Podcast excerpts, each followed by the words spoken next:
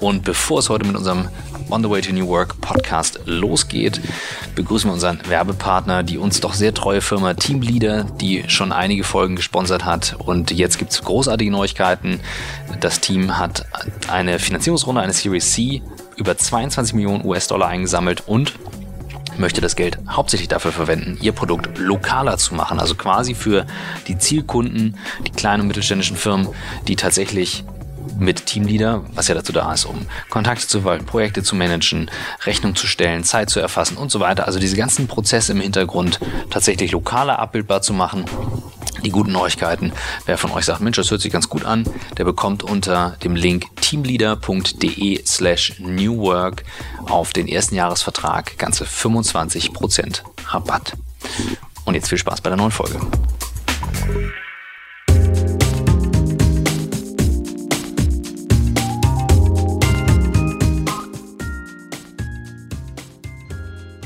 Herzlich willkommen zum On the Way to New Work Podcast. Heute ohne Christoph Magnussen, sondern nur mit mir, Michael Trautmann. Und wir haben heute zu Gast Lars Gede. Hallo Lars. Herzlich willkommen auf unserem Dach hier in Hamburg bei strahlendem Sonnenschein. Vielen Dank. du bist gerade aus New York gekommen? Ich bin schon zwei Wochen in Deutschland, ähm, aber grundsätzlich ja, bin genau. ich noch in New York und gerade zu Besuch. Wir werden gleich darüber sprechen, wie du, wie dein Weg, dein Lebensweg dich nach New York geführt hat, wie er dich bald nach Berlin führen wird. Wir werden über dein, glaube ich, aktuell größtes Projekt Work Awesome, eine, eine Awesome-Konferenz über Arbeit äh, in Berlin sprechen, die mhm. ihr schon letztes Jahr durchgeführt habt, in diesem Jahr wieder. Du hast auch eine kleine Überraschung mitgebracht für unsere Hörerinnen und Hörer, die kommt dann zum Schluss, das damit alle dranbleiben. ähm, aber steigen wir doch mal ein bei dir als Person. Wo kommst du her? Wie bist du das geworden, was du heute bist? Oh, also ich komme aus Berlin, äh, Westteil von Berlin, da bin ich geboren. Welcher Stadtteil? Ist ja in Berlin ähm, immer Schöneberg, wichtig? Kreuzberg. Mhm. Also ich, meine Mutter war in Schöneberg, mein Vater eher so in Kreuzberg. Also ich bin relativ früh in zwei Haushalten äh, groß geworden sozusagen. Okay. Und ähm, genau und bin dann äh, erst an die Uni so nach der Schule. Ähm, habe Soziologie und Politik studiert für drei Jahre und bin dann an die Journalistenschule München. Bin dann also Journalist geworden. Ähm, was ich super Journalistenschule. München, erklär mal, ist das äh, für die, die sich ja. nicht auskennen, gehört das zu einer Verlagsgruppe? Ist das was Selbstständiges? Ähm, das ist eher was Selbstständiges. Mhm. Also es ist, ähm, es ist jetzt nicht so wie die, wie die Nannen, äh, Henry Nannen Schule sozusagen sehr klar angebunden an, an die Verlage hier in Hamburg, sondern es ist eher ein eigenständiger mhm. äh, Laden. Ähm, der davon lebt, dass Leute sozusagen spenden, das unterstützen. Das, ist, das sind auch Verlage dabei, aber es sind auch andere Unternehmen dabei die das einfach äh, unterstützen und auch viele Alumni, die das mitbezahlen. Also ich zum Beispiel spende jetzt eben auch jeden, jedes Jahr Geld mhm. dahin. Ähm, und das ist eine sehr, sehr praktische Ausbildung. Das hat mich auch daran sehr gereizt. Ich hatte sonst äh, einen Master gemacht in, in London an der LSI. Aber erstens hatte ich eigentlich auch das Geld dafür gar nicht. Also allein schon die Miete in London war, äh, war so ein bisschen zu viel, wenn ich ganz ehrlich gewesen wäre. Äh, ich dachte so, ja, das wird schon irgendwie klappen und jobben und so. Aber dann, dann bin ich zum Glück ähm, völlig wieder erwarten an der Journalistenschule genommen worden. Also das heißt sehr viele Bewerber auf sehr wenig Plätze immer. Genau, noch? also ja, auf jeden Fall. Und ähm, und habe mich dann total gefreut, weil ich dachte, das ist halt so ein, so ein richtiges Handwerk, was man lernt und ähm, das fand ich immer so ein bisschen herausfordernd, wenn man sowas wie Politik und Soziologie studiert, dann muss man ja seinen Beruf immer erstmal selber noch definieren und selber erstmal rausfinden, was, was mache ich jetzt überhaupt damit. Und ich fand es total, und wenn mich jemand fragt, was, was machst du so, dann sagt man halt irgendwie, ja, ich habe das und das studiert, aber das heißt, das heißt ja irgendwie noch nicht, was, was man jetzt irgendwie eigentlich, eigentlich macht. Und ich fand das total cool, dass ich da hingehen kann und dann kann ich danach sagen, ich bin Journalist, ich weiß, wie man Texte schreibt, ich weiß, wie man Radio macht, ich weiß, wie man Fernsehen macht äh, und, und genauso war das dann auch und das hat mir, hat mir unglaublich viel viel Freude gemacht und es war wahnsinnig mhm. aufregend und intensiv und es ist auch so ein bisschen wie ein Jahr Klassenfahrt. Ähm, also auch sehr, sehr lustig oft mit denen. Also kleine Gruppe, eng zusammen. Genau, genau. Und, ähm, und mit allem, was dazugehört, Höhen und Tiefen, äh, Ängsten und Sorgen, weil der, die Branche war ja damals schon jetzt nicht mehr so ganz die Boombranche. Ähm, aber es war, ja, es war ein Riesending für mich persönlich und, und ähm, macht mich immer noch glücklich, dass ich da war. Es war mhm. wirklich eine tolle mhm. Zeit. Was, was passierte danach? Wo bist du hingegangen danach? Ähm, ja, danach war ich erst mal so ein halbes Jahr äh, auf der Suche. Also da ging das mit der, mit der Medienkrise auch schon bei mir gleich richtig gut los. Mhm. Äh, wusste dann irgendwie so, so nach so ein paar Monaten, wo ich irgendwie so hier, hier mal eine Hoffnung hatte, da mal eine Hoffnung hatte, hier irgendwie was sich andeutete, aber dann doch nichts wurde, ähm, hatte ich, hatte ich Glück, hat ein, ein Klassenkollege von mir äh, mich angesprochen und meinte so, ja, hier bei uns ähm, äh, bei einem Fernsehsender, ich weiß jetzt gar nicht, ob ich den nennen mag, hier Ah, müssen wir, raus hier müssen wir zum. Ende des Jahres irgendwie immer das Geld ausgeben, weil sonst haben wir im nächsten Jahr weniger Geld. Okay. Und wir brauchen dringend Leute, die uns dabei helfen. Kannst du nicht irgendwie mal, willst du nicht auch mal hierher irgendwie und, und, und mal so ein paar Beiträge machen ähm, und uns helfen, diese Kohle auszugeben? Habe ich gesagt, Wir nennen den Namen lieber nicht. Aber Klar. das ist ein Phänomen, was es in wirklich vielen deutschen ja, Unternehmen gibt. ich war sehr äh, dass erstaunt. Budgets rausgeballert werden am Ende des Jahres, weil Genau. die Mechanik, die Planungsmechanik in Unternehmen so geht, wenn du dein Budget nicht ausschöpfst, wird Kriegst das nächste automatisch gekürzt. Ich meine, Genau. warum dieser Schwachsinn nicht abgeschafft wird? Ich würde mal sagen, wenn du dein Budget nicht ausschöpfst, kriegst du die Hälfte davon aufs nächste Jahr übertragen. Mhm. Also er behält sein altes Budget, was sowieso geplant wäre, kriegst die Hälfte übertragen und die andere Hälfte nimmt sich dann ja. Und, und damit würdest du da erzeugen, dass die Leute viel besser mit ihrem Budget umgehen. Aber Mhm. wir wollen jetzt kein Co-Referat in äh, Budgetplanung halten hier. Genau. Auf jeden Fall war ich dann da und ähm, also bin dann hin, um, um einfach nur um mich vorzustellen bei dem bei dem Chef dort und dann hieß es gleich an, am selben, also in derselben Stunde, ja hier, ähm, da ist irgendwie so eine Lichtinstallation irgendwo am Kudamm. Äh, will ich da irgendjemand schnell hinfahren, noch schnell einen Beitrag machen für heute, für heute. Und ich natürlich eigentlich ja gar nicht so der Fernsehexperte, sondern mehr, ich wollte mich immer mehr so Richtung Magazinjournalismus bewegen. Saß dann also kurze Zeit später mit, mit, mit so einem Kamerateam im Taxi, hatte von gar nichts irgendeine Ahnung, hab, den Kam hab dann den Kameramann gefragt, was zur Hölle ich jetzt tun muss, damit wir diesen Beitrag irgendwie zusammenkriegen. Und dann meinte er irgendwie so, ja, ja, du, wir machen einfach ein paar Bilder von diesem, von dem Dings von dieser Installation und dann fragst du halt den Künstler irgendwie, ja, was, was habt ihr euch dabei gedacht? Dann fragen wir noch ein paar Leute, die sich das Ding angucken, was die davon halten, dann, dann klopfst du das schon zusammen. Und genauso äh, lief's dann auch. Gott sei Dank waren die sehr nett, die Kameraleute, das ist nicht immer so. Ähm, und und der, der Cutter, der das dann sozusagen, das, was ich dann da mitgebracht hatte, äh, hat das auch sehr ähm, ähm, gutmütig zusammengeschraubt und am Ende lief das dann direkt am, an demselben Tag. Und damit hatte ich dann auch gleich irgendwie so die, die Hürde genommen und war dann sofort drin und habe dann da wirklich richtig viele Beiträge geschrubbt Super. ähm, und habe kräftig mitgeholfen, das Geld auszugeben. Und gelernt. Und dabei gelernt. Genau. Genau, das war, das war gut. Und dann bist du aber irgendwann zum Schreiben gekommen, zu deiner Genau. eigentlichen- Dann, dann bin ich, ähm, bin ich zu, zu, zu Stefan Aust in die Firma gegangen. Mhm, Der hat, der war damals ähm, dann sozusagen nicht mehr Chefredakteur beim Spiegel, sondern hatte auch hier in Hamburg ähm, äh, am, am, sehr hübsch am Hafen eine eigene Firma. Und wir haben ein äh, Magazin neu entwickelt für eine Verlagsgruppe. Und gleichzeitig habe ich auch ähm, mit dem Team gemeinsam äh, an, an diversen ZDF äh, ich glaube, es war vor allem ZDF-Film mit mitgearbeitet, also einfach mitrecherchiert ähm, äh, und äh, und und auch hier teilweise auf bin ich auf den Dreh gefahren dafür. Also es war so eine Mischung aus Print und und äh, und Fernsehen. Es war auch eine sehr sehr spannende Zeit. Ähm, also so ein Magazin so komplett neu zu erfinden, ist natürlich unfassbar toll, unfassbar spannend. Es war auch ein ganz tolles Team damals. Ähm, leider wurde das Magazin dann aber nicht auf den Markt gebracht, weil es das das traute sich dann der Verlag zu dem Zeitpunkt dann doch nicht, weil gerade auch die Krise sehr, sehr durch, durchschlug sozusagen. Und das heißt, wir haben einfach ein Jahr lang ein wundervolles Magazin zusammengestrickt, was dann einfach in der Schublade blieb. Ähm, das war natürlich etwas schade, Hm. aber Aber es geht wahrscheinlich vielen Magazinmachern so, ne? Dass, dass viele im Konzeptstadium ja, bleiben, ne? ich, ich denke, ich, ich fand es schon sehr erstaunlich, weil sozusagen die Ressourcen, die da reinflossen im Vorhinein, waren ja auch nicht unerheblich und das dann einfach sozusagen dann doch in der Schublade zu lassen, hat uns alles schon sehr, sehr traurig gemacht. Ähm, aber so war es eben. Und, äh, und dann, genau, bin ich, bin ich zu Zeit Campus, dem Studentenmagazin der Zeit, habe da dann ja, Magazin gemacht, was auch sehr viel Spaß gemacht hat. Ähm, also Reportagen geschrieben, äh, Interviews gemacht, all diese Dinge. Und bin dann von dort äh, zu Neon nach München und habe dann da ähm, ein paar Jahre gearbeitet. Bin dann mit der Neon hier, hier ein paar hundert Meter weiter nach Hamburg noch gezogen. Ähm, was auch sozusagen, glaube ich, so die prägendste Zeit war für mich ähm, bei der Neon. Da durfte ich einfach die verrücktesten und durchgeknalltesten Geschichten machen. Äh, und Ich bin ja eigentlich zu alt für die Neon, aber ich, ich gestehe, ich habe hab, äh, Ja. immer mal reingeluschert, Ja. mir auch sogar oft am Kiosk gekauft, Ja, um, um, um diese, um diese ja, Generation zu verstehen. Ich fand es Ja. ein toll gemachtes Produkt. also äh, es war einfach so der eine Ort in Deutschland, wo man so, wo man Ressourcen bekam, um wirklich noch verrückte Sachen auch zu machen. Also ich bin mit mit Hobos äh, illegal auf Güterzügen über die Rocky Mountains gefahren für die Neon. Oder ich bin na, in Korea habe ich bei so einer sogenannten Todesmeditation mitgemacht, wo man einen Tag lang seinen eigenen Tod mitspielt, äh, durchspielt und simuliert, um sich all die wichtigen Fragen zu stellen, die man sich sonst oft erst Nicht auf dem. Todesbett Oh. stellt und dann ja aber leider äh, etwas zu spät, um dann sein Leben noch zu ändern. Und dieser Tag endete dann damit, dass man in einen Sarg gelegt wurde, der dann so zugenagelt wurde. Äh, und dann musste man so eine halbe Stunde im, im Sarg liegen und sich halt mal überlegen, wie das jetzt Also wie das jetzt wirklich wäre, wenn man tot wäre und ähm, man musste seine eigene äh, Todesanzeige formulieren, Abschiedsrede halten vor seinen Freunden und äh, vor der Familie. Man musste, vor einem stand die ganze Zeit so ein, so ein äh, schwarz umrahmtes äh, Foto mit Trauerflor von, von, von mir selbst. Äh, also war alles sehr, sehr verrückt, aber, ähm, Hast, äh, aber, eben das, aber das ist eben Neon. Das, ist, das durfte man eben bei der Neon machen, so mhm. nach Korea fliegen für, für sowas.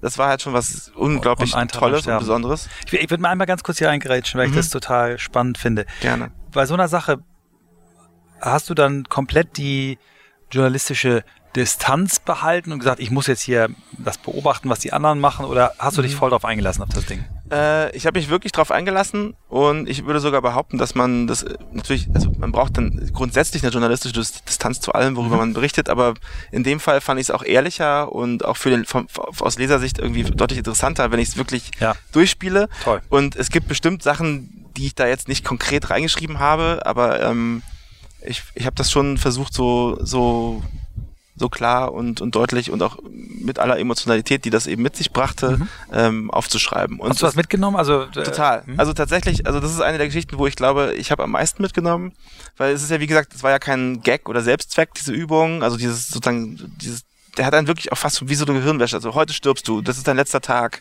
Ähm, ähm, was, schreib noch mal auf, was du machen würdest. Schreib auf, wem du verzeihen würdest. Schreib auf, wo du noch mal hinfahren würdest.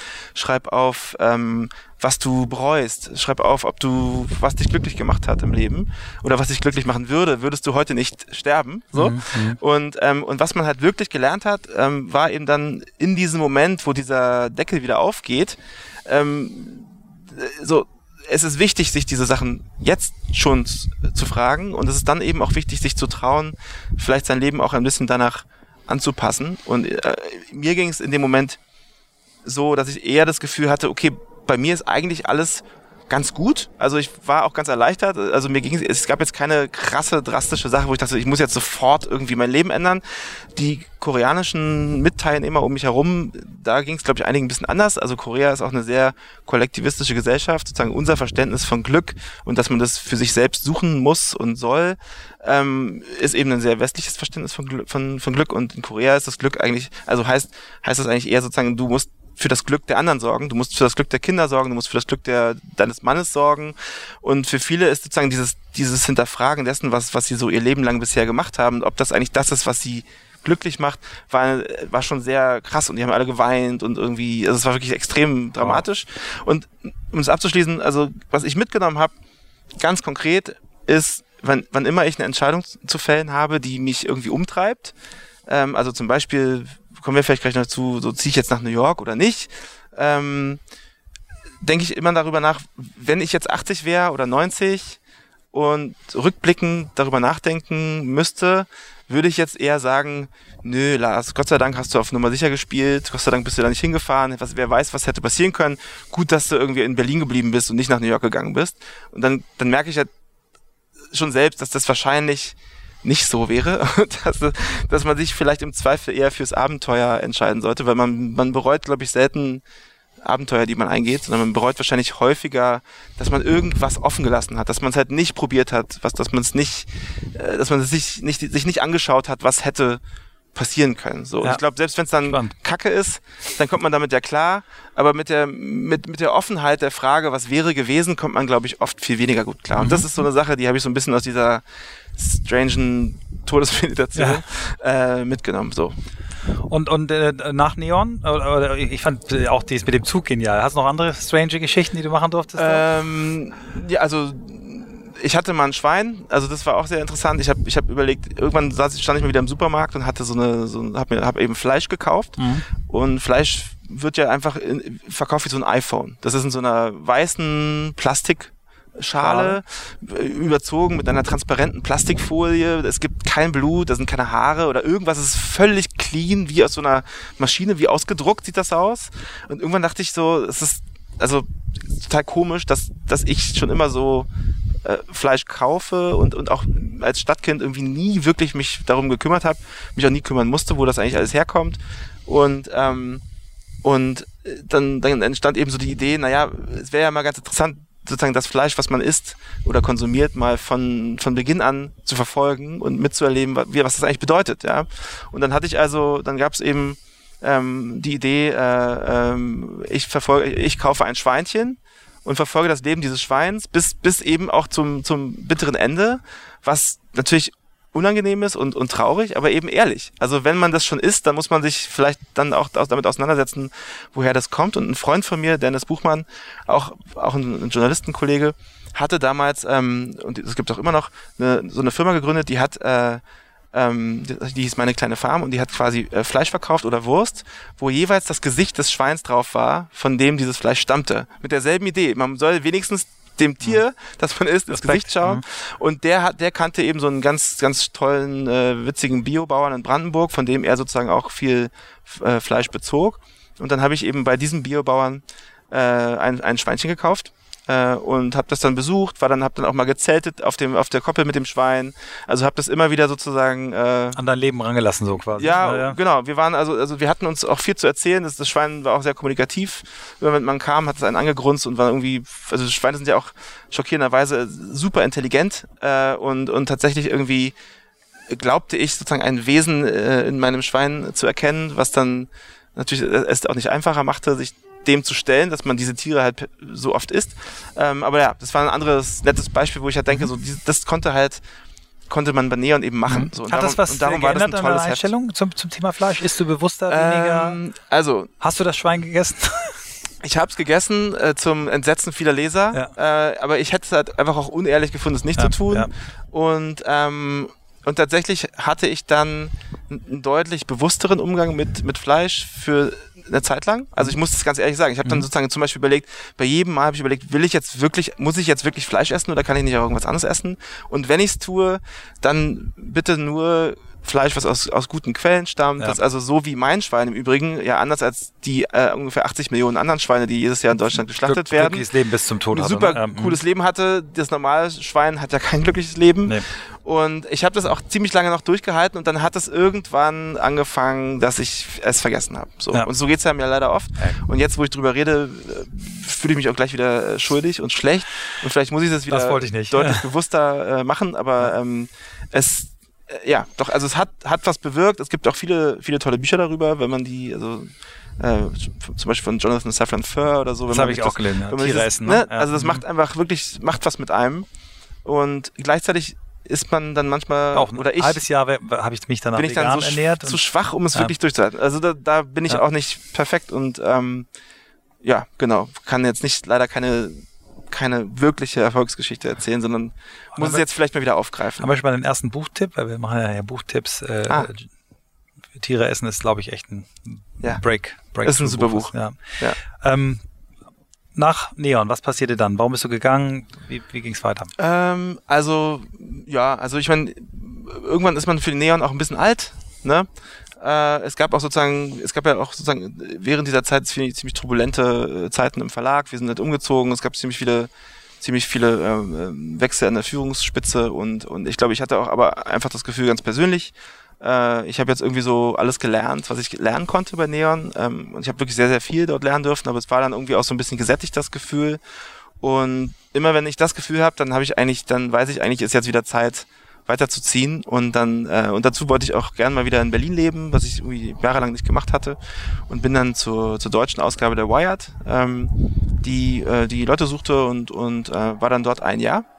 Und äh, das war auch sehr toll. Es hat, hat auch mein, sozusagen meine Zukunft dann ja sehr geprägt. Ich habe einen Text geschrieben, zum, zum Thema Zukunft der Arbeit. Äh, mein Chef äh, von damals, Nikolaus, Nikolaus Röttger, erinnert sich heute noch gerne an. Gut, guter ja, Mann. Wirklich sehr, ganz, netter ganz, toller Typ. Absolut. Ja. Ähm, der hat mich, hat sich immer totgelacht, weil ich, ich hatte, wir hatten da in dem Büro so kleine Glaskästen und ich habe das irgendwie ein bisschen wie so eine Hausarbeit geschrieben. Ich habe mir irgendwie alle Bücher bestellt, die man sich bestellen konnte. So wie wir gerade. genau. Und du musst noch mal lesen, den Text. Hast du den noch? Kannst du mir noch mal schicken? Den schicke ich ja, dir gerne, ja, ja. Und dann, äh, und dann hatte ich lauter so Bücher mit so, mit so Merkzetteln drin. Und also ich hatte wirklich wie so eine, wie an der Uni, habe ich, ja, genau so wie du hier mit deinem Magazin. Und, äh, und ich habe mich da so durchge durchgekämpft und, und dann diesen Text geschrieben und äh, und ich glaube, ich habe mich damit so gequält und ich fand es auch so gleichzeitig so spannend, weil ich einfach unbedingt wollte, dass es ein guter Text ist, weil ich das Thema so spannend fand. Mhm. Und, ähm, war das Zufall, dass du an das Thema gekommen bist oder gab es einen konkreten nee, Punkt, wo du gesagt hast? Das war kein Zufall. Ich habe halt gemerkt bei der Wired, dass mich sozusagen Technologie per se nicht so interessiert. Mhm. Also ich bin jetzt nicht so der, der Gadget Dude, der irgendwie jede neue Kamera irgendwie toll findet und irgendwie super spannend und sich damit auskennt, warum jetzt welches Tablet ein besseres ist als das andere oder oder oder ich ne so also das, diese Welt war ist mir einfach nicht so es fasziniert mich nicht so sehr. Aber was mich halt total fasziniert hat bei vielen der Themen war es, wenn, wenn sie eben ganz klar in die Lebens- oder Arbeitswelt der Menschen eingegriffen hat und die eben verbessert, verschlechtert, einfach anders gemacht hat. Und also es geht los bei sowas wie Slack oder, oder, oder Trello, so, so einfach so Tools, die auf einmal ja so ein bisschen neu auch aufkamen, bis hin zu Themen wie AI oder eben Machine Learning, wo man weiß, okay, das, das hat einfach jetzt eine sehr durchschlagende, verändernde Kraft im Arbeitsmarkt oder in der Arbeitswelt Arbeitswelt wird einfach die Art, wie wir arbeiten und auch die, die Tätigkeitsprofile von Menschen fundamental verändern. Und das fand ich unfassbar spannend. Und ähm, ich hatte auch, das, das hatte ich dann zu dem Zeitpunkt schon, schon ein bisschen vergessen, aber ich hatte auch damals als Bachelorarbeitsthema äh, Grundeinkommen. Das heißt, ich hatte schon mal so eine Zeit, wo ich mich darüber, ähm, wo ich ganz viel darüber nachgedacht hatte, was denn, wie sich die Zukunft der Arbeit gestalten wird und ähm, hatte von Rifkin das Ende der Arbeit gelesen und fand das super spannend. Und ähm, und, und schon wieder ein Tipp. Super. Ja, genau. Ganz viele Tipps. Altes Buch, aber gutes Buch. Mhm. Und ähm, und, und irgendwie äh, erinnert, also kam das dann wieder so zusammen, so mein, mein etwas arbeitssoziologisches Interesse an, an Arbeitsmarkt und, und, und, und auch sozusagen der identitätsstiftenden Kraft von Arbeit und warum Arbeit wichtig für uns ist und so weiter. Und dazu aber dann eben diese ganzen neuen irren Technologien und, und, und auch mhm. natürlich auch Ansprüche an die Arbeit, neue, neue Kultur und, und also ja, Kulturideen, also sowas mhm. wie Selbstorganisiertheit mhm. und hierarchiefreies Arbeiten und so. Und da kam auf einmal sozusagen dieses uralte Thema Grundeinkommen, was, was damals irgendwie so ein bisschen so ein Quatschthema war. Mein mhm. Professor hat mich auch gefragt, warum zur Hölle ich das irgendwie spannend finde. Äh, auf einmal kam das wieder so total auf und ähm, das fand ich auch spannend. Und so kam das alles zusammen. Und dann habe ich diesen Text geschrieben und äh, ja, und das Thema ist dann wirklich bei mir, bei mir geblieben bis, bis heute und wird, glaube ich, auch noch viel länger bei mir bleiben. Und die Herangehensweise, ähm, also du hast angefangen über Tools zu sprechen, ne? Slack, Trello und, und, und, und ähnliche Dinge. Du hast über KI gesprochen, dann hast du über eben über, über quasi auch Purpose, was macht Arbeit mit uns gesprochen mhm. und dann über Kultur und Organisation. Eigentlich sind das die drei großen Blöcke, die wir hier auch in unserem Podcast immer, auf die wir immer wieder stoßen und die auch so ein bisschen so eine Grundstruktur für unsere für unsere Arbeit äh, geben, wenn man möchte, so ein bisschen Why, How, What äh, mhm. von Sinek. Ähm, ist, dir in dieser Auseinandersetzung, die du, die du jetzt seitdem hast und die ja auch in, in eurer Konferenz dann ja mündet, ähm, hast du dir selber für dich Gedanken gemacht, was Arbeit für dich ist? Hast du so eine, so eine Art äh, Antrieb, wo du sagst, so ein, so ein Mission Statement oder irgendwas, mhm. was du eigentlich willst mit deiner Arbeit? Ja, also was mich, also erstmal sozusagen so von, von dem, was, was mich sozusagen, was mich selbst treibt in die Arbeit, die ich mache, sagen, andersrum, ist eher so diese extreme Neugier mhm. und die Lust auf Geschichten. Also ich bin immer irgendwie Geschichten getrieben. Ich mochte als Kind Geschichten gern, habe gelesen wie ein Verrückter, äh, hab, hab dann eben bei einer Journalistenschule immer gerne Geschichten entdeckt, gefunden, geschrieben. Also so dieses, dieses dass wir Menschen irgendwie so uns über Geschichten auch, auch verorten in unserer, in unserer eigenen äh, Umwelt, äh, in unserer eigenen Identität. Ähm, das ist so, glaube ich, so der Kern. Und mich interessieren Geschichten von anderen einfach extrem. Und äh, das ist sozusagen erstmal so die Grundneugier. Darum habe ich gern geschrieben, darum mache ich gerne Podcast, so wie ihr ja auch, mhm. oder auch Konferenzen, weil man einfach andere Leute da, dort fragen darf, was ist deine Geschichte? Oder meinetwegen, was ist die Geschichte deines Unternehmens oder deiner Organisation? Aber äh, wann immer ich sozusagen die, durch, durch meinen Beruf in die Gelegenheit komme, Leuten äh, Löcher in den Bauch fragen zu dürfen, dann, dann bin ich am, am, richtigen, am richtigen Ort sozusagen.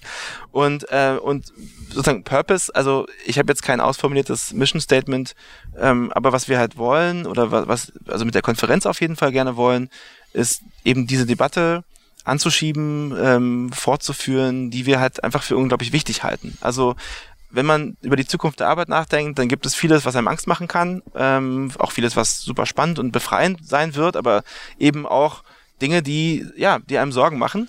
Und wir glauben eben, dass man diese Arbeit nur so, äh, Entschuldigung, die Zukunft der Arbeit eben nur wünschenswert machen kann oder so gestalten kann, dass sie gut ausgeht für die meisten Menschen äh, da draußen, wenn man sich halt wirklich auch aktiv damit befasst und auseinandersetzt und, und diesen Diskurs halt auch wirklich ernsthaft und, und in der Breite führt. Und, und äh, wir hatten damals, dann seitdem hat sich das auch ein bisschen geändert, muss man sagen, aber wir hatten damals so ein bisschen das Gefühl, es wird noch nicht so richtig gemacht. Also die großen Spiegeltitel, die großen Zeittitel, das war alles noch nicht passiert zu dem Thema. Die ARD-Themenwoche ist ja immer der Indikator, dass das Thema das endgültig Thema. Äh, im Mainstream angekommen ist, war auch noch nicht gesendet. Und, ähm, und es gab tatsächlich so diesen Impuls zu sagen, wir müssen uns damit mehr beschäftigen. Und wir müssen auch diesen Diskurs aus dieser Angstecke rauskriegen bei aller äh, berechtigten Sorge und bei allem berechtigten Interesse daran, was denn zum Beispiel Automatisierung mit uns macht, was denn, was es bedeutet, wenn Maschinen anfangen zu lesen, zu schreiben, Zusammenhänge zu erkennen, was bisher eben nur Menschen konnten, ähm, gibt es eben auch viele Sachen, die, die, die eben toll sind und, und, und, und spannend und die uns, glaube ich, auch als Menschen in, die Lage versetzen, viel stärker in die Gestaltung zu kommen, statt äh, routinierte sozusagen Standardhandlungen als Job mhm. zu vollziehen, die vielleicht auch gar nicht so menschenfreundlich sind. Ähm, aber dann wiederum ist natürlich die Frage, was, macht, was machen die dann und was, wie, wie kann man das gestalten? Und, und da wollten wir einfach Leute in die Lage versetzen, diesen Dialog mit sich und mit, mit, mit anderen eben besser führen zu können. Und äh, darum haben wir diese Konferenz eigentlich ins Leben gerufen. Und darum zum Beispiel machen wir auch den Livestream immer, so dass den jeder umsonst sich anschauen kann. Wir versuchen eben mit den Inhalten, die wir drumherum bauen, die Podcasts und, und die Texte und so weiter, ähm, auch jenseits, also über die Konferenz hinaus, äh, eben zu versuchen, da Leute dazu zu bringen, sich damit auseinanderzusetzen. Mhm. So. Kommen wir mal zu, zu Work Awesome. Vielleicht mhm. erzählst du noch was zu deinen Partnern, die ja ja. ich richtig mitgezählt habe, beide schon bei uns im Podcast waren. Da, ja, bei dem einen haben wir es, glaube ich, gar nicht thematisiert, weil der ja noch ganz viele andere Themen hat. Vielleicht erzählst ja. du die beiden nochmal was für Muss die ich Hörer. Mit ihm schimpfen, das genau. geht eigentlich gar nicht. Die Hörer, äh, die Hörer, die, äh, die die beiden Folgen nicht gehört haben. Ja. Genau. Also äh, vielleicht noch ganz kurz, wie es dazu kam. Ich habe dann diesen Text geschrieben, mhm. ähm, dann ging der Vertrag bei der Wired, äh, hörte einfach auf, das war ein Jahresvertrag und, ähm, und gleichzeitig ähm, passierten zwei Sachen. Einmal äh, lernte ich Felix kennen, mhm. Felix Zettner, der hier, wie gesagt, ja auch schon im, im, Podcast war, der gemeinsam mit Amol, Amol Sava, der in New York ähm, so eine Art Coworking äh, Space äh, Startup gerade im großen Stil aufzieht. Die genau. beiden hatten angefangen, äh, so Konferenzen zu machen, immer in diesen neuen Coworking Spaces, wo noch keiner war. Also die hatten halt das, was in New York eigentlich keiner hat, Platz. Und äh, haben sich überlegt, wir machen da Konferenzen. Und die erste Konferenz hieß Inbox Awesome. Das war eine Konferenz über eigentlich tatsächlich über so Produktivitätstools. Also sowas, was jetzt dann da später gab es dann Slack und Trello, aber das gab es damals noch gar nicht. Oder war noch nicht so bekannt. Und Amol hat selber sowas ähnliches gebaut, macht er auch noch bis heute noch äh, mit großen mit großem Elan. Und hat halt gesagt, er würde gerne mal andere Leute treffen, die sowas auch basteln. Und so kam diese erste Konferenz zustande, die hat dann Felix so ein bisschen für ihn übernommen und gemacht und, da ähm, gab es auch dann, äh, ich glaube, als hat Felix im Gespräch sowas wie, wie, wie Inbox aus, äh, genau. Äh, wie hieß es, ähm, äh, Yesterbox, die Yesterbox, dieser, ne, so. ne, was der Tony Hirsch von Zappos ja, macht, genau. dass der genau, nur seine genau. Mails von gestern beantwortet. Solche, solche genau. Sachen haben wir da behandelt. Solche ne? Themen, ja. so wie kriegt man diese unglaubliche Informationsflut, die auf jeden einstürmt, mhm. äh, wie kriegt man das irgendwie in den Griff? So, mhm. mit mhm. welchen Tools und mit welchen vielleicht auch Strategien und Ideen. Mhm. mhm. Und dann hatten die beiden die Idee, eigentlich müssten wir mal das Thema so ein bisschen erweitern und sagen, wir machen eine Zukunft, eine Konferenz zur Zukunft der Arbeit, also noch, noch viel mehr. Ja. Und dann lernte ich zufällig zu, zu, zu diesem Zeitpunkt äh, in Berlin äh, Felix kennen bei so einem Gründungstreffen von pick.de. Pick.de ist so eine Plattform für kuratierten Journalismus, wo Leute Texte empfehlen, die sie gut finden. Und er meinte so, ja, du hast doch da irgendwie über Zukunft der Arbeit geschrieben. Wir wollen in New York da so eine Konferenz zu, äh, zu machen. Willst du, dann wollen wir nicht mal telefonieren oder mal quatschen. Und dann habe ich wiederum just, zu, just kurz davor äh, meine jetzige Frau kennengelernt, äh, die eben in New York lebte und, und ich meinte dann, ja, also wenn es gut läuft, dann bin ich jetzt wahrscheinlich eh öfter mal in New York. Super. Und dann gerne. Und so kam Keine das. Zufälle. Ja, und dann bin ich da irgendwie so wirklich einfach so ein bisschen. Hat das Universum hat euch zusammengebracht. Total. Ja. Und dann haben wir das, äh, haben wir eben die erste Konferenz mhm. in, in, New York gemacht und die war. Die hieß dann auch schon Work Awesome? Die hieß ja. Work Awesome mhm. und, und war dann auch gleich wirklich cool. Es hat wahnsinnig viel Spaß gemacht, weil man natürlich auch mit so einer Konferenz super schnell so ein Netzwerk schafft, ja, also allein schon die 30 Speaker, die man dann da ähm, an Bord bekommen will und, und, und, und die wir dann auch an Bord bekommen haben, sind einfach super tolle Leute und dazu das, das Publikum ähm, und es war einfach so ein, so ein Aha-Moment und es hat mir unglaublich viel Freude gemacht zu sehen, dass man eben Inhalte ja nicht nur, also ich kann natürlich irgendwo hingehen, jemanden interviewen, dann schreibe ich das auf und dann kann das irgendjemand lesen, aber derjenige, den ich interviewt habe, kann ja irgendwie nicht mit dem reden, der es dann liest. Das ist, mhm. Und das ist eigentlich total schade. Mhm. Und ich habe gemerkt, dass sozusagen diese Art von Live-Journalismus, wenn man so will, also dass, dass ich eben die Chance habe, die alle in einen Raum zu packen und mit, mit einem, vielleicht mit einem coolen Format auch dazu zu bringen, miteinander zu sprechen, sodass mhm. ich als Moderator auch gar nicht unbedingt die Hauptrolle spiele, sondern eher einfach nur so eine Art Facilitator-Rolle, dass das total toll ist und dass dabei ganz tolle Sachen entstehen und dass auch die, die Speaker ja auch ein riesen Interesse daran haben, sich, sich auszutauschen in, in so einer Art von Rahmen und, und das Publikum natürlich erst recht und, ähm, und auch das Publikum miteinander. Das war so ein Learning äh, übrigens von unserer Berliner Konferenz, dass, dass viele gesagt haben, ja, auf der Bühne super spannend, alles toll, aber die Leute, die so links und rechts neben mir saßen, die waren eigentlich auch super spannend ja. und äh, mit denen würde ich mich ja eigentlich noch also genauso gerne unterhalten. Und deshalb werden wir da jetzt auch sozusagen in diesem Jahr äh, dafür sorgen, dass wir noch mehr Formate einführen, wo wir den ganzen Raum einbinden, wo wir also die Leute, die eigentlich als Teilnehmer kommen, also als Publikum, ähm, dazu bringen, miteinander viel stärker in den, in den Austausch zu gehen und eben auch mit dem, mit dem äh, Bühnenpersonal sozusagen. Und diese klassische Trennung zwischen Publikum und Speakern noch stärker aufbrechen. Mhm. So. Das habt ihr letztes Mal schon ganz gut gemacht. Ich, ich weiß nicht, ob es äh, hieß es Fishbowl oder ihr das mhm. genannt? Ja, Fishbowl. Vielleicht erklärst du das mal, ein wahnsinnig genau. tolles Format. Also eigentlich ganz einfach. Es heißt Fishbowl, weil man ganz im, im ganz klassischen Sinne sitzt man da auch so im Kreis mhm. und in der Mitte dieses Kreises sind Stühle und auf diesen Stühlen sitzen Speaker, aber es sind eben immer auch Stühle frei und ein äh, Publikumsteilnehmer kann sozusagen jederzeit sich auf einen dieser freien Stühle setzen und damit eben äh, sich sozusagen auf Augenhöhe mit den Leuten auf der Bühne quasi auseinandersetzen und das heißt, ist es nicht nur so, ich heb mal den Arm, so wie früher in der Schule und, und, und, und frage den klugen Experten mal eine, eine, äh, eine Frage, sondern ich kann auch wirklich selber mal was beitragen. Ich darf auch den, den, den Experten vielleicht mal challengen oder sagen so, ja, bei uns lief das aber ganz anders. Und dann hatten wir, ähm, das haben wir bei der Work Awesome jetzt eben auch so gemacht, dass wir bei einigen Formaten Stühle freigelassen haben. Und es waren, um ehrlich zu sein, sozusagen dann im Nachhinein auch sozusagen ein totales Aha-Erlebnis für mich, weil ich hatte am Anfang so ein bisschen Schiss, will da überhaupt jemand auf die Bühne? Sind die Leute überhaupt, also sind die vielleicht zu eingeschüchtert oder äh, haben da gar keinen Bock drauf? Und, ähm, und ich habe dann auch große Drohungen äh, gemacht nach dem Motto, so, ja, also wenn, wenn sich keiner hier hinsetzt, dann gibt es kein Mittagessen und so. also so halb, halb im Ernst. Äh, Hat das halb, funktioniert. Halb im Spaß. Ich auch sofort mir einen Stuhl äh, geschnappt. Sofort, ja genau. Äh, du warst ja dann auch sofort äh, da, aber es haben sich tatsächlich ja Leute richtig angestellt, ja. an, um auf die Bühne zu kommen und hatten richtig Bock und hatten oft auch noch viel bessere Fragen als wir. Und, und, und es kommen dann eben auch Gespräche zustande, die einfach irre sind. Ja, also dann fragt halt eine 22-jährige ähm, ähm, äh, Mitarbeiterin eines Startups, den, den Personalvorstand von Daimler.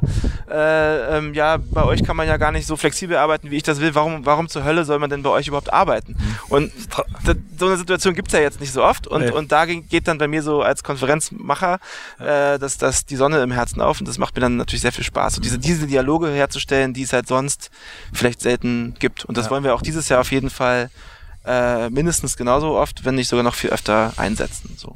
Ich fand ein schönes Stichwort äh, äh Live-Journalismus, ne? mhm. weil genau das äh, habe ich da auch so gespürt, ne? Dieses, dass ihr dann auch das aufbereitet, kuratiert, damit äh, Dinge macht. Ähm, und eben nicht sagt, wir wissen alles, wir können alles, sondern ihr, eure Leistung ist eben die, die richtigen Menschen zusammenzubringen und dann entsteht etwas. Also mir ist es als Teilnehmer, wir waren, waren glaube ich 200 mhm.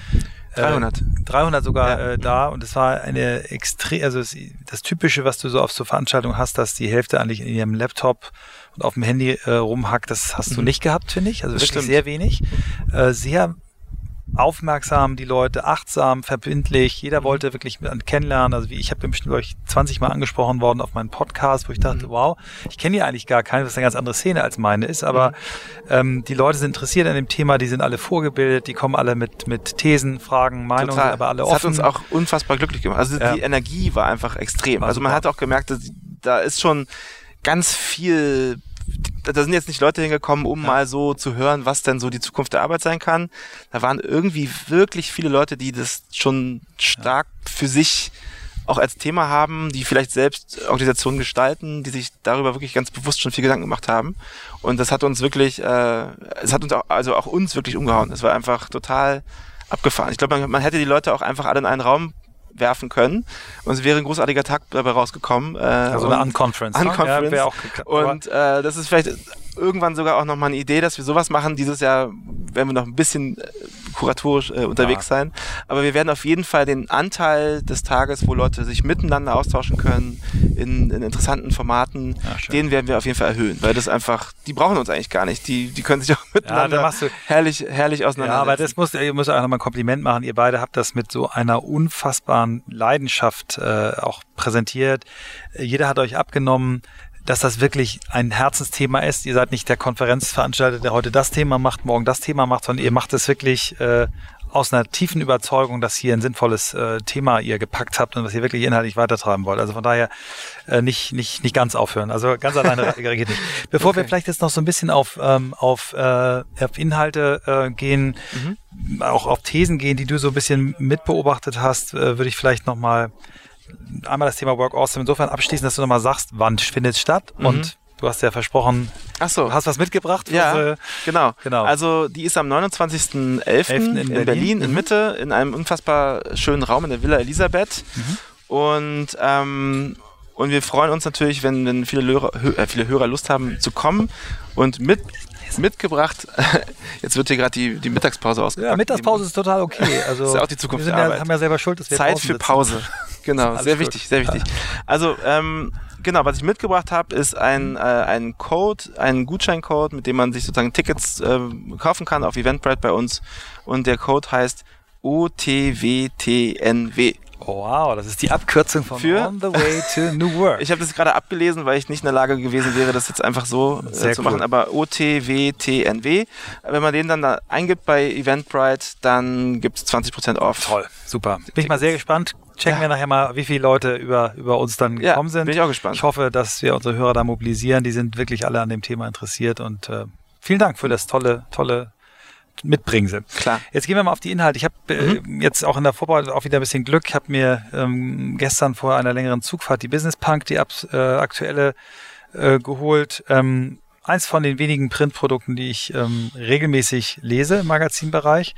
Äh, und die hat mich echt umgehauen, also weil die ein Dossier Human Resources äh, haben. Ähm, und ich habe so auf dem hohen Niveau so weit vorn an den Themen dran lange nichts im Printbereich äh, in der Hand gehabt. Und ich finde einen Artikel mit dir. Ja, Erzähl stimmt. doch mal ein bisschen, was du dort schreibst. Ähm, ja. du, du hast ein paar Thesen da aufgestellt. Vielleicht gehen wir, kommen wir da dann so ein bisschen in die Inhalte, was du mhm. eigentlich glaubst, wie sich Arbeit verändern wird. Ja, also ich, ich, ich fand das ganz spannend. Ähm, also das war auch tatsächlich gar kein Pitch von mir, sondern netterweise hat die Businessbank ähm, sich gemeldet und meinte, ja, wir machen ein Heft zum Thema Zukunft von, von HR und ob ich da nicht was schreiben mag. Und ähm, ich fand es äh, besonders spannend, sich gerade über die HR Gedanken zu machen, weil man, glaube ich, an der HR-Abteilung ganz viele so große Trends besonders gut greifbar machen kann, ähm, die auch ganz viele andere Abteilungen äh, durchlaufen oder vielleicht zum Teil sogar schon ein bisschen früher durchlaufen haben. Und ein, ein Trend ist natürlich das große Thema Automatisierung oder auch einfach Technisierung von Arbeit. Also Dinge, die bisher einfach immer nur Menschen machten und auch nur Menschen machen konnten, werden zunehmend ähm, ersetzt oder unterstützt, äh, vielleicht besser formuliert, durch, durch äh, Maschinen ja, oder durch Software im weitesten Sinne. Und, ähm, und gerade bei der HR, finde ich, ist das so, ist das so ein bisschen, äh, also hat das so eine besonders erstaunliche, erstaunliche Wirkung, weil man denkt ja so wie, das, das ist ja, das kann ja gar nicht sein. Also Menschen einstellen, Menschen entwickeln, mit Menschen sozusagen in der Organisation ähm, dafür sorgen, dass die vernünftig arbeiten können und das, das haben, was sie brauchen und sich, sich, sich auch weiterbilden und so weiter. Das können doch auch nur Menschen. Also das ist doch auch, da braucht man doch ein Bauchgefühl, das ist doch irgendwie, das ist doch nichts, wo man irgendwie jetzt so eine Maschine ranlassen will. Wenn man jetzt zum Beispiel sagt, man hat einen, Job frei, dann muss doch ein Mensch die CVs lesen und nicht irgendwie, man, das reicht doch nicht, wenn man die jetzt durch so eine Maschine jagt. Und, äh, und genau diese, dieser offensichtliche Widerspruch macht es für mich so interessant und dann in dem Text habe ich irgendwie versucht, dann mit Hilfe der Leute, die ich da interviewt habe, eben auch mal zu schauen, ähm, ja, ist das denn eigentlich so und äh, oder ist das irgendwie ganz anders? Und ähm, bedroht also im Grunde genommen diese, diese zunehmende Automatisierung oder, Masch oder Technisierung von Arbeit die HR-Abteilung oder ist das eben nicht so? Weil das ist ja auch eine Debatte, die, die man ständig führt. Kommen jetzt die Maschinen und nehmen uns alle Arbeitsplätze weg? So? Oder ähm, wird alles total schön und wir müssen nur noch die Sachen machen, auf die wir Spaß, äh, die uns Spaß machen und die sinnstiftend sind. Ähm, und irgendwo in der Mitte wird ja die Wahrheit sein. Ähm, und ich fand es spannend, mal zu gucken, ob ich das rausfinden kann für die HR, wie es wie es sich so andeutet. Und ich hatte dann auch das Glück, da wirklich coole coole Experten an die, an die, äh, ans Telefon zu bekommen. Und äh, Hast du bei ich, ich nehme mal einen Ja. Einstieg, du hast den äh, Tim Weitzel, der ist Professor an der Uni Bamberg, Genau. ähm, Mhm. äh, gefragt und der hat äh, einen schönen Einstiegssatz ja auch in der HR gilt, was man einem Menschen in zwei Tagen beibringen kann, ist in fünf Jahren automatisiert. Ne, das ist schon mal eine Ansage. eine harte Ansage. Und ähm, was ich noch sehr spannend fand, ähm, ist diese, diese Erkenntnis von dir, ähm, äh, dass Menschen eben erschreckend schlecht darin sind, Menschen wertzuschätzen, die ihnen wenig ähneln. Ne? Und hast mich schön erwischt. Ach, Hockey, schöner Sport. Ja, klar, das ist ja, ähm, Genau. ich glaube auch, dass es nicht völlig falsch ist, auch ab und zu mal äh, Le- Leute, die was ähnliches mögen können, Mhm. einzustellen, aber das zum Prinzip zu machen und alles andere abzulehnen, das ist eben schwer. Und ich glaube, dass Darauf bezog sich auch dieser Satz mit dem Hockey. genau, genau, Also, dass man als Chef Ja. es halt oft schätzt, wenn jemand eben auf derselben Schule war, wenn der vielleicht dieselbe Hautfarbe hat wie ich oder, oder sogar denselben Sport betreibt Ja. und dann kommt so ein bisschen aus demselben Milieu. Und das ist ja auch gar nichts Schlimmes. Das ist einfach, das ist ganz natürlich, dass man das so Ja. macht. Ähm, aber tatsächlich neigen wir Menschen eben durch diesen Impuls dazu, eher oder Organisationen neigen dazu, Leute einzustellen, die, die eben nicht aus dem eigenen Bezugsrahmen fallen. Und, Mhm, und mhm. ein Argument in dem Text ist eben, dass das durch eine maschinell vorgenommene Vorauswahl von Kandidaten, die also datengetrieben ist, die sich also wirklich orientiert nur daran, was hat er, also idealerweise nur daran orientiert, was hat er für Kompetenzen, was, was, was, was bringt er also tatsächlich an Fähigkeiten mit, statt bringt er eben denselben Hockeyschläger mit oder dieselbe Hautfarbe oder Ja. dasselbe Alter oder was oder dasselbe Geschlecht, ähm, dass darin eben auch eine große Chance liegt, äh, mal davon abgesehen, dass, dass viele, ähm, viele Leute in HR-Abteilungen auch gar nicht so wahnsinnig Lust darauf haben, sich tausend CVs anzuschauen, sondern wenn, wenn eben eine Maschine eine Vorauswahl treffen könnte, bliebe ja vielleicht sogar mehr Zeit, um sich dann mit den, mit den Leuten, die man dann trifft, auch wirklich viel intensiver auseinanderzusetzen. Ja. Also es ist eben, und da kommen eben diese Argumente so ganz gut zusammen, diese Angst vor, was mache ich denn dann überhaupt noch als Mensch? wenn Maschinen sowas können, Mhm. hin zu, naja, aber es gibt eben auch die, die Chance, ja, also ich sage jetzt nicht, das wird auf jeden Fall alles wunderschön und alles wird so kommen, aber es gibt eben doch auch die Chance, dass die Welt so ein kleines bisschen besser wird. Ähm, wenn man denn, und das ist eben noch ein zweiter Punkt, den ich ganz kurz noch sagen mag, wenn man es denn schafft, die Maschinen auch so zu trainieren, dass sie nicht selbst die Vorurteile der Menschen nur Übernehmen. weiterführen. Mhm. Weil wenn du Und- die Maschine fütterst mit Daten äh, darüber, wie du rekrutiert hast bisher und ihr dann sagst, ja Mhm. so, mach das doch bitte auch mal, wenn man ihr also einfach dieselben Kriterien gibt, die man bisher angelegt hat, dann ist es so ein Garbage-in, Garbage-out-Problem, also Ja. dann sind die Daten eben verzerrend und dann, dann, dann, dann perpetuiert sich eigentlich nur die, Mhm. die Vor Vorurteils äh, hafte Auswahl. Das heißt also, man muss dann schon sehr genau gucken, dass man es den Algorithmen eben beibringt, die äh, die Vorurteile ähm, Ja. nicht zu berücksichtigen. Das ist nicht einfach, Ja. aber wenn man das schafft, dann dann liegt darin, glaube ich, eine große Chance. Da gibt's ja, gibt's auch schon aber den experimentellen Beleg. Äh, äh, eine Tochter von, von Google, Deep, Deep Learning, Deep Works oder so heißt sie, die, die haben ja einen äh, KI-Algorithmus programmiert, der ähm, dieses Brettspiel Go, dieses asiatische Brettspiel macht. Genau, was, dem- was noch schwerer und komple komplexer ist als Schach. Genau. Vor Ja. 20 Jahren haben die noch prognostiziert, das dauert noch 100 Jahre, bis der Computer nicht schlägt. Mhm. Im er in der ersten Ausbaustufe hat man diesen Algorithmus mit allen dokumentierten Spielen, die es gab, gefüttert. Und dann hat er immerhin den amtierenden Weltmeister, glaube ich, 4 zu 1 geschlagen. Und in der letzten Version hat man ihm nur noch die Regeln gegeben. Und hat gesagt, das sind die Regeln. Versuch so Spaß. gut wie möglich zu werden, hat er Millionen von Partien gegen sich selbst gespielt Mhm. und hat eben nicht die, die Fehler oder Dinge. Äh, Das halte ich für, für sehr, sehr gut. Und du hast ja ganz schön zusammengefasst mit dem Titel deines äh, Stücks Put, Put the Human into Human Resources, dass eben, wenn, wenn der Algorithmus viele Dinge vorselektiert, macht du dann mehr Zeit hast für die, für die menschlichen Aspekte. Und dass die auch wichtiger werden in der HR. Das Ja, ist ja noch, ja. So, ein, noch so ein Punkt, äh, weil früher, also sagen wir in den 80ern, war ja die HR-Abteilung wirklich eine eher administrative Geschichte. Also Mhm. man ging dahin, um seinen Kranken Krankenschein abzuholen oder sich, sich irgendwie ähm, über seinen Vorgesetzten zu beklagen und dann gab es da irgendwelche komplizierten Wege, wie das dann irgendwie aufgenommen wurde. Also es war eher so, es war jetzt nicht der Ort, wo man hinging, um, um sich kreative, tolle Gestaltungsideen für seine Organisation abzuholen, sondern es war eher einfach eine Verwaltungssache. Und das hat sich natürlich extrem geändert. Ähm, und muss sich eben auch ändern, weil die Anforderungen natürlich extrem gestiegen sind. Also dadurch, dass Recruiting schwierig geworden ist, dadurch, dass die Anforderungen der Mitarbeiter extrem gestiegen sind, also was, was, was das Thema Mitbestimmung angeht, Selbstbestimmtheit, purpose-driven äh, zu arbeiten, das sind, mhm. da kommen ja jetzt auch so Generationen ins Unternehmen, denen reicht's halt einfach nicht, dass man ihnen sagt, so hier neun bis fünf, hier ist dein Schreibtisch, hier sind deine Aufgaben, tschüss, sondern du willst, die wollen mitgestalten und die wollen Verantwortung haben und, ähm, und man will vielleicht auch sozusagen so eine Art von Vielfalt herstellen ähm, im Unternehmen und, und, und ganz neu auch sozusagen auf, auf, auf kulturelle ähm, Bedürfnisse eingehen können. Und das heißt also, die Aufgaben, die sich der HR-Abteilung stellen, sind so fundamental anders und so groß und so überlebensnotwendig für Unternehmen, ähm, dass man diese Zeit auch wirklich sehr gut gebrauchen kann, die ja. frei wird an anderer Stelle. Und bevor es mit dem On the Way to New Work Podcast weitergeht, hier noch unser heutiger Werbepartner. Es ist niemand anderes als Mercedes-Benz. Ihr habt Mercedes schon im Podcast erlebt und auch an Mercedes-Benz sind die Themen wie User Centricity, AI oder Elektromobilität nicht vorbeigezogen. Und jetzt kommt's. Die Stuttgarter haben eine voll elektrische Marke kreiert. EQ heißt das Ganze. Und EQ ist mehr als einfach nur ein Auto oder eine Marke, EQ ist tatsächlich der Startpunkt in eine neue Ära, um die Lebensqualität der Kunden zu verbessern. Das ist das Versprechen von Mercedes-Benz. Ihr wisst ja, ich besitze selber kein Auto. Ich leihe mir ja meistens nur Autos. Michael versucht mich ja immer zu bequatschen. Er ist ziemlich erfolgreich. Aber ich glaube, hier werde ich langsam auch schwach, weil ich gesagt habe, wenn ich etwas möchte, dann ist es ein Wagen, der wirklich voll elektrisch ist. Das halte ich für die Zukunft. Und hier bei dem EQ, wenn ich das richtig verstanden habe, geht es mehr noch um in den Kern einfach nur ein Antrieb. Es geht darum, den Fahrer, den, den User in den Mittelpunkt zu stellen, wie bei einem Handy auch.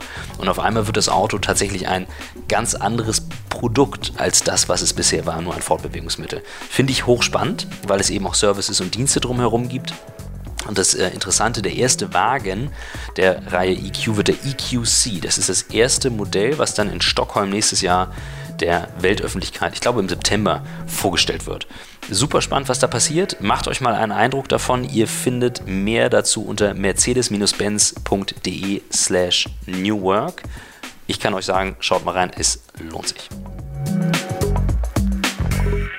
Es, gibt, es gibt einige tolle ähm, Tools. Wir haben äh, neulich mal ähm, eine ganz tolle junge Frau, äh, Jenny Podewils, bei uns gehabt, die macht äh, Liebsam. Die ist mhm. ein, ein Tool, was eine Erweiterung eigentlich deines deines E-Mails ist, äh, wo du ähm, äh, One-on-One-Feedback einholen kannst äh, oder auch äh, ungefragt deinen Kollegen gibst auch One-to-Many, aber es geht dabei darum, dass die KI im Hintergrund diese Feedbacks analysiert und daraus Weiterbildungsempfehlungen ableitet. Mhm. Aggregiert auf Chefebene fürs ganze Unternehmen und individualisiert und nur für den Mitarbeiter einzeln einsehbar. Und das mhm. finde ich so, wo du sagst, ja, das kann kein Chef, kann wirklich bei jedem Mitarbeiter sehen, was dem eigentlich fehlt. Und genauso hier in, auch in dem aktuellen Business Punk, äh, dieses Berliner Startup äh, Bunch, was Kommunikation auf Slack analysiert, mhm. um, um daraus Fehlerquellen, Weiterbildungsbedarf abzuleiten, bis hin, dass sie irgendwann sagen, man könnte eigentlich auch Meetings auswerten. Da gibt es natürlich dann mhm. äh, Grenzen und Gesetze und so weiter, aber wenn man das alles richtig macht, richtig regelt, ähm,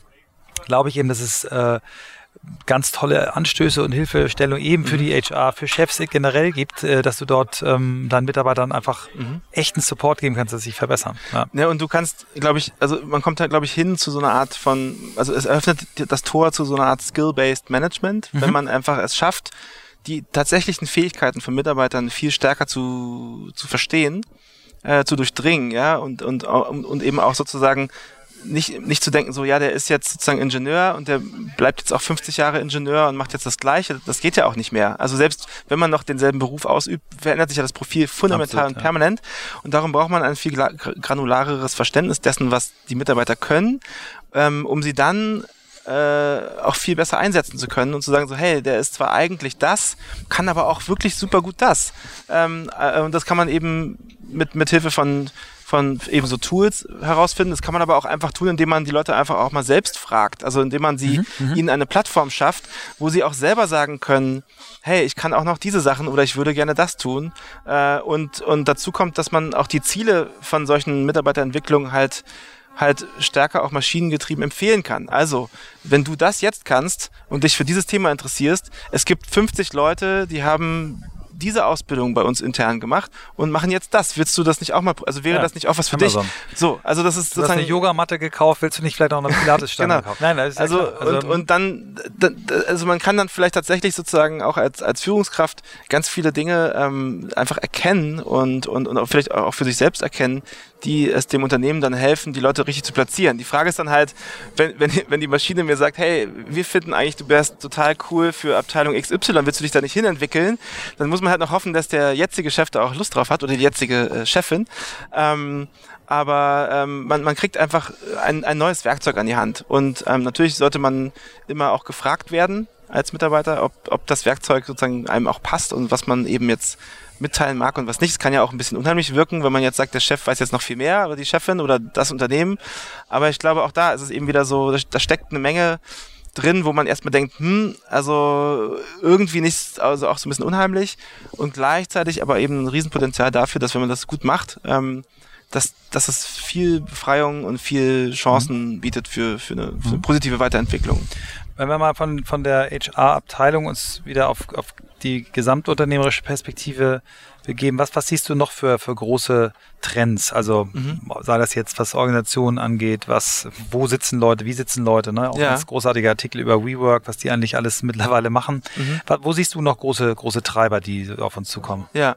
Also jetzt haben wir über so AI und Machine Learning oder so Technologie ja schon so ein bisschen gesprochen. Also da gibt es natürlich auch noch tausend andere Sachen, aber äh, also was ich noch sehr spannend finde, ist eben dieser ja auch gerade sehr viel diskutierte Trend zum zu Selbstorganisiertheit. Mhm, mh. Also der Versuch von einer sozusagen klassisch kaskadierenden Hierarchie. Taylor. Äh, ja, wo man also ein Anliegen hat, dann geht man zum Chef, dann bewegt sich der Chef einmal seitwärts zum anderen Chef und der bewegt sich dann wieder runter und wenn man Glück hat, darf dann der andere einmal anrufen oder so.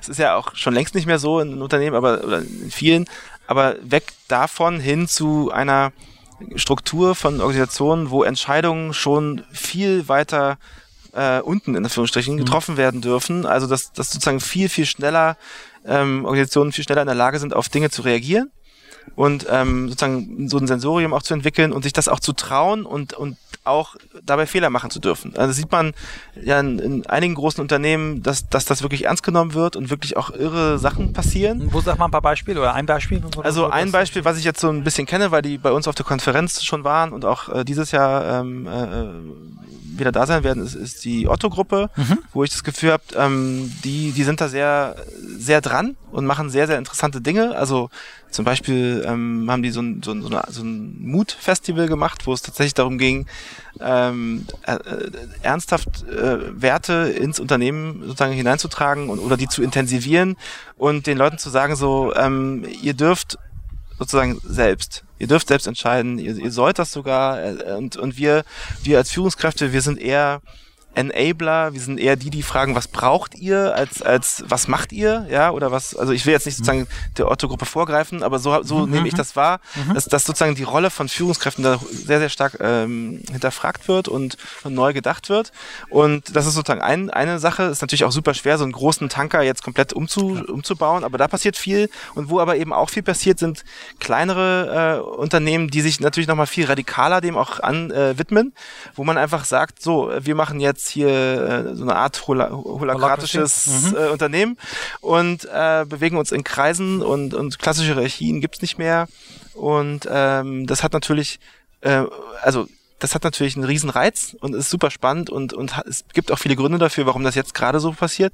Aber es bringt natürlich auch wahnsinnig viele ähm, Herausforderungen mit mhm. sich. Und mhm. ähm, eine eine äh, sehr geschätzte Kollegin Judith Muster, die forscht dazu gerade, die ist, äh, eine, die ist bei Metaplan, einer, mhm. einer Organisation, die, die sozusagen Unternehmen berät, aber sie ist eben auch Forscherin an der Uni Potsdam und sie forscht zu postbürokrat, äh, postbürokratischen äh, Organisationen und da, die hat so ein paar spannende Thesen, die, von, mit, die ich neulich mal erfahren durfte von ihr. Und, und zwar, dass eben, dass das natürlich auch zu Problemen führt. Also Leute wollen ja manchmal auch eine Hierarchiestufe, weil das ihnen ja auch sozusagen Legitimation gibt oder auch sozusagen die Chance aufzusteigen. Also wenn man, wenn alle auf einer Ebene sich bewegen, wie steigt man dann noch auf? Ähm, ja. wie, wie, wie, wie legitimiert man vielleicht auch eine Gehaltsforderung? Ich mach doch, ich bin doch jetzt auf Stufe X, also steht mir doch auch Stufe X, äh, das Gehalt für Stufe X äh, zu.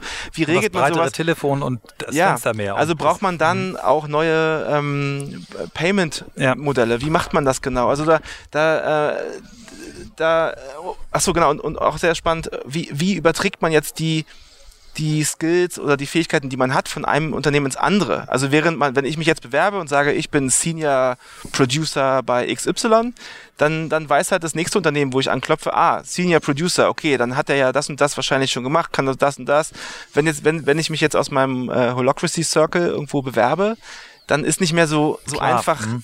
äh, attribuierbar, was ich kann, wie, wie, wie viel Erfahrung ich habe, äh, welche Führungserfahrung äh, ich vielleicht mitbringe. Ähm, und deshalb, also dieses, dieses Modell ist unglaublich spannend und hat eben die tolle Chance, Leute, äh, Leuten Freiräume zu geben, Leute entscheidungsfähig zu machen, äh, Leute äh, dazu zu bringen, wirklich auch ganz nah am Kunden äh, sich zu orientieren und ganz, ganz radikal schnell sich an dessen Bedürfnissen auch auszurichten. Aber die Frage ist eben, zu, bis zu welcher Größe geht das? Das ist ein großes Thema. Ja, also wie, wie groß können Holocracy, äh, also holokratisch mhm. organisierte Unternehmen eigentlich werden, ohne dass einem das um die Ohren fliegt? Und, ähm, und wie geht man mit diesen Problemen um, dass, dass irgendwann die, äh, die ähm, die Besten vielleicht gerade gehen, weil die, wollen, ne? weil die mhm. dann eben doch irgendwann sagen, ich möchte jetzt aber gerne eine Differenzierung zwischen mir und den anderen, weil ich leiste ja eben auch mehr oder ich habe doch mehr Erfahrung oder ich mhm. übernehme noch viel mehr Verantwortung. Und da, das finde ich ein unglaublich spannendes Thema. Ja. Und äh, ich habe jetzt auch gar keine Antworten. Ich sage jetzt ja, auch nicht, das ist deshalb jetzt doof oder gute Frage. das Falsche. Gute aber Frage. da, mhm. da gibt es eine Menge Interessantes, äh, was man noch zu diskutieren hat. Und das mhm. genau das werden wir auch tun am 29.11. Du kommst ja in, in New York, ähm, dieses Thema Coworking ist, ist ja, finde ich, das heißt, erfunden worden, aber kultiviert worden. Ja. Ähm, als wir nach New York gingen mit unserem Büro und dort bei, bei WeWork anfingen, da gab es, glaube ich, 15 oder 16 in Manhattan. Ich glaube, es sind jetzt dramatisch mehr und es sind, mhm. äh, damals waren es weltweit 40 oder 50, jetzt haben die 300 mhm. Dinger. Es ist äh, 250.000 Menschen in der Community, 30 bis 40 Milliarden die Bewertung. Mhm. Wie beurteilst du diesen, diesen, diesen Coworking Trend. Ich meine, dein, dein mhm. Partner Amol macht mit Nottel ja sowas ähnliches. Ich glaube, die genau. sind fokussierter, größere, langfristige Lösungen zu machen für mhm. Firmen, nicht diese zwei, drei, vier Mann-Teams, sondern eher kleine 40, Firmen, 50, die, die genau, schnell wachsen wollen. Was WeWork oder ja auch, auch macht, aber was, glaube ich, ein Trend ist, genau. ja. Wie beurteilst du diesen Trend? Was siehst du so im Bereich Office äh, versus mhm. Remote? Was siehst du danach so für Entwicklungen? Ähm, also ich glaube, was, was man sieht tatsächlich ist, ist, dass Coworking eben nicht mehr bedeutet, ein Mensch, zwei Menschen, drei Menschen sitzen im Büro, das ist was für Freelancer, sondern mehr und mehr Firmen gehen halt auch in diese, in diese Coworking Spaces, weil sie sich dann einfach um sehr, sehr viel organisatorisches nicht kümmern müssen. Das nimmt ihnen natürlich wahnsinnig viel ab. Das ist einfach so ein Convenience-Ding. Und tatsächlich ähm, ist eben das Reizvolle daran, man ist nicht gebunden an langfristige Mietverträge. Man, man kann dynamisch schnell wachsen. Wenn, ich glaube, also ich will jetzt gar nicht so, wenn ich jetzt zu viel über WeWork rede, haut mir Amor eins über den Latz. Nein, Quatsch. Aber das Gute ist, glaube ich, du kannst halt ähm, sowohl bei denen als auch bei, bei im Hotel von, von Amor kann man ja, kann man einfach sagen, hey, ich brauche morgen Platz für 200 Leute mehr. So, und dann geht das halt auch. Ne? Also es gibt eben sozusagen diese, diese, diese, diese Schnelligkeit und diese, diese Flexibilität, die man jetzt in einem klassischen Büro, wo man sagt, okay, ich muss jetzt, also in New York muss man ja auch oft dann so eine Miete für, für mindestens ein Jahr unterschreiben, selbst, selbst als Privatperson. Da hängt man dann eben fest. Und gerade wenn man ein Startup ist und, und gar nicht so gut abschätzen kann, kriege ich jetzt die Funding-Runde irgendwie über die Bühne oder, oder bin ich dann wieder, sind wir dann doch wieder nur zu zweit oder sind wir 100 übermorgen? Also für die ist das natürlich total gut.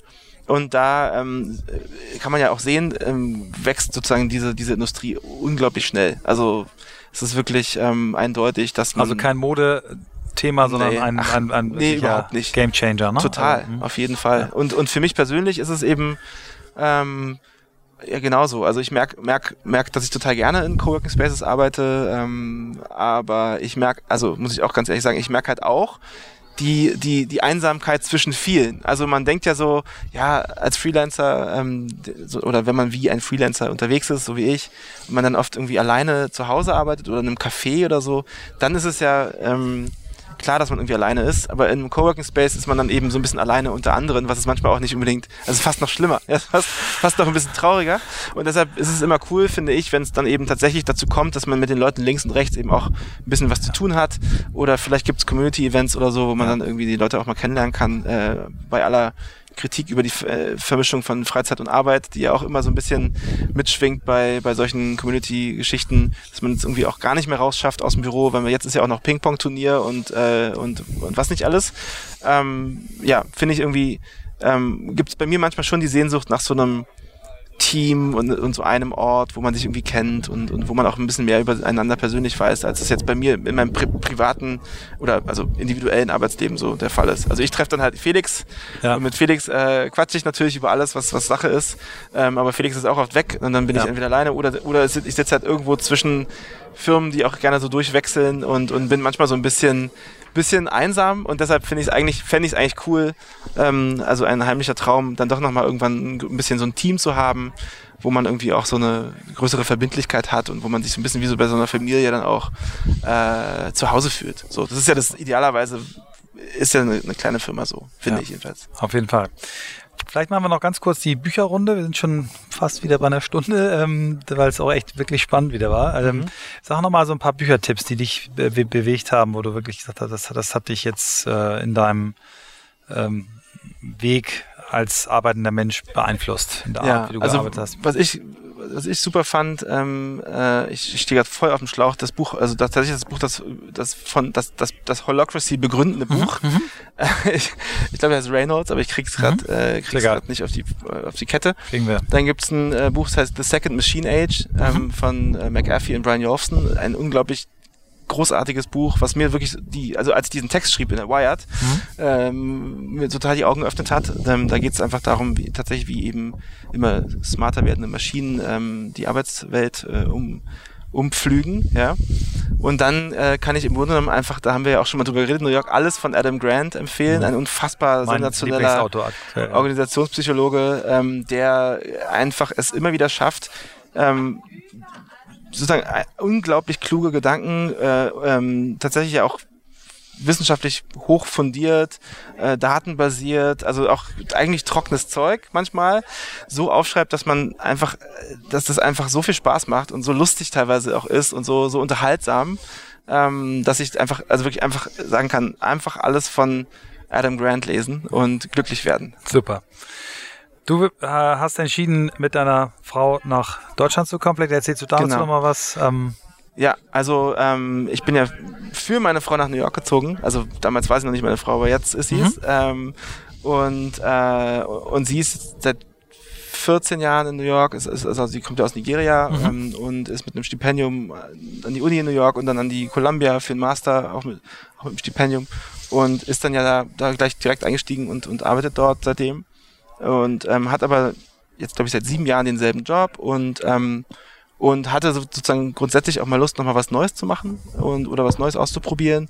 Und bei mir ist es so, dass wir halt, das, dass ich das Gefühl habe, wir haben mit, mit Work Awesome sowas äh, geschaffen, ähm, wo wir so einmal einmal sagen, oh, jetzt legt jetzt legt der Dampfer ab. ähm, das, so, wo, wo wir uns so, bisher ist es so, wir, wir sind so da und sagen so, hallo, Work Awesome ist da und, und viel Spaß und ist ja. alles toll. Und dann melden wir uns aber ein Jahr lang gar nicht mehr äh, und bieten irgendwie auch nichts Neues an oder und, und obwohl wir das eigentlich könnten oder sollten. Und ich habe eigentlich total große Lust aus dieser Community eben tatsächlich dann auch noch auch eine Community zu machen und denen vielleicht ein paar neue Sachen auch anzubieten, ähm, sei es jetzt einfach Community-Events oder sei es ähm, ein bisschen auch so sozusagen Beratungsangebote, die wir aus den Themen äh, so, so herausmodularisieren können, aus unseren Konferenzthemen, wo wir ja einfach auf einem riesen Netzwerk an Experten sitzen.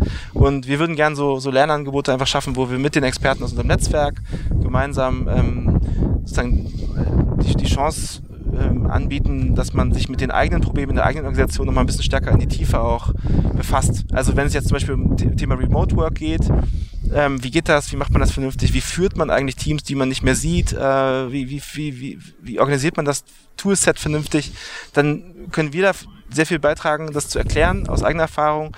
Ähm, aber wir können eben auch einfach Leute mitbringen, die das auf noch viel verrücktere Art und Weise machen als wir. Toll. Und da so eine Art Erfahrungswert zu bauen, ähm, in, in die man so eintauchen kann und, und auch so sich nochmal tiefer Gedanken machen kann, als es jetzt bei so einer Konferenz funktioniert. Das wäre so mein, mein, mein Traum. Und darum kam dann so der Gedanke, warum nicht nach Berlin gehen ähm, und, und einfach nochmal was Neues ausprobieren. Und ähm, das machen wir jetzt auch. Genau. Cool. Work Awesome, On the Way to New Work. Beides, glaube ich, äh, Themen, die sich gut befruchten. Danke, ja. dass du hier bist. Du bist ja auch auf der Konferenz. Ich bin natürlich auf der Konferenz, freue mich schon wahnsinnig. Du hast mir schon erzählt, was ich dort machen darf. Da werde ich noch nicht verraten. Ja. Äh, freue mich riesig drauf, ähm, dass wir uns dann wiedersehen und wünsche dir ganz, ganz viel Erfolg äh, mit deinem weiteren Weg. Vielen, vielen Dank.